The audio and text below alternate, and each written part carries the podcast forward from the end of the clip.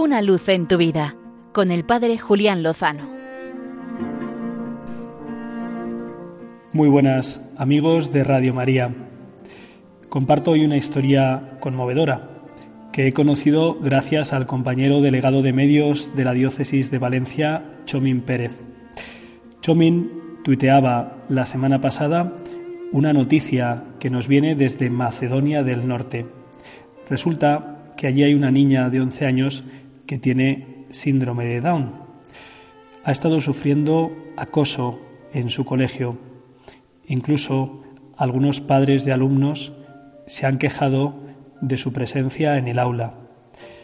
Y en esto, un día, el presidente del gobierno de Macedonia del Norte decide acompañar a la niña en cuestión y a sus padres al colegio. La coge del brazo y la acompaña hasta la puerta. Y declaró que los prejuicios son el principal obstáculo para construir una sociedad igualitaria, en la que todos deben sentirse iguales y bienvenidos en los pupitres y patios escolares.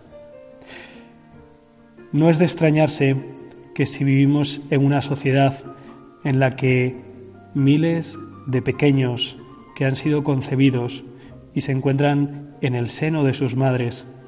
Cuando se descubre que tienen trisomía 21, que tienen un cromosoma de más, son automáticamente señalados como un peligro para la felicidad de los hombres, que ha de ser descartado. Hace unos meses, un país del norte de Europa, Islandia, se ufanaba, se alegraba porque había conseguido que no naciera ningún niño con síndrome de Down, lo que significa que son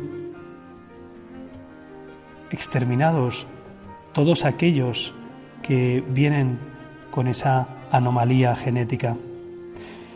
Si esto es así, no es extraño que en las aulas o en los jardines o en los patios pueda haber niños y mayores que piensen que una persona en una situación así no merece tener la vida y por eso debe ser apartado y descartado.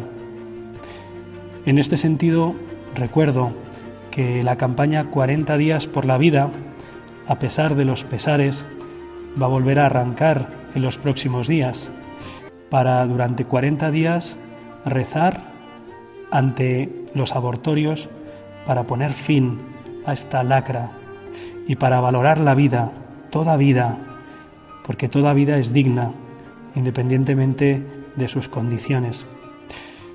Sigamos apoyando la cultura de la vida, sigamos dignificando a todos nuestros hermanos y valorándolos en los que son hijos amados de Dios, imagen y semejanza del Creador. Sigamos luchando esta batalla, aunque no sea fácil, porque tenemos la convicción de que con el Señor, seguro, lo mejor está por llegar. Una luz en tu vida, con el Padre Julián Lozano.